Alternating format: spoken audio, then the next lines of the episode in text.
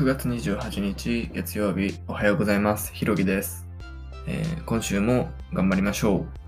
えー今日は初めての読書ネタということで少し頑張りたいと思います。今日は、えーと積み上げ力という、えっと、著書が、著書は学さんなんですが、この本について少し話したいかなと思います。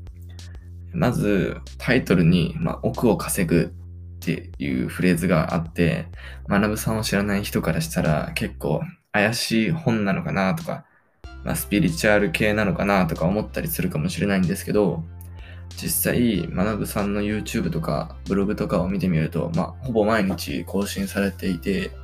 で、結果も結構出されていて、さらに内容も充実しているので、まあ、えっ、と、見ていただければ結構すごい人だなっていうのはわかると思います。で、そんな学さんが、まあ、成功するためにやっていることっていうのはすごく簡単で、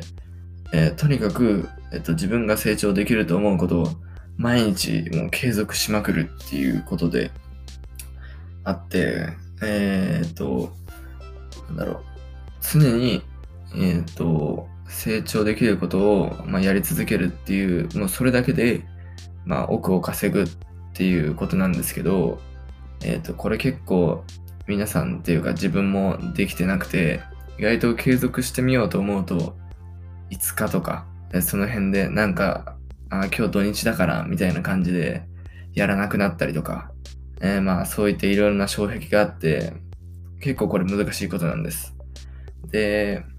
と、学さんの場合はもうブログ更新とかもう数年更新し続けるとか、もうすごいことをされているんですよね。えーと、それを見習って自分も、えっと、大学に入ってから、えっと、春学期の間の5ヶ月間、えっと、プログラミングと筋トレだけは、えっと、毎日頑張ってやっているんですけど、まあ今のところまだ結果はないというか、まあ、プログラミングに関して言うと、まあ、インターン獲得までっていう感じで、まだお金は稼げていない感じですかね。でも、この積み上げをすることによって、1年後の自分とか、えこの先の自分に期待を持てるっていうのがやっぱり大きくて、えーっと、まあ自分は今頑張っているっていう感じです。皆さんは何か継続していることはありますか？えっとまあ将来の自分に期待をするという意味で、ぜひ、えーと何か継続できることが、継続できることを、え見つけるといいと思います。えっとこの本は本当にすごく、まあ、書いてあることがシンプルで分かりやすいので、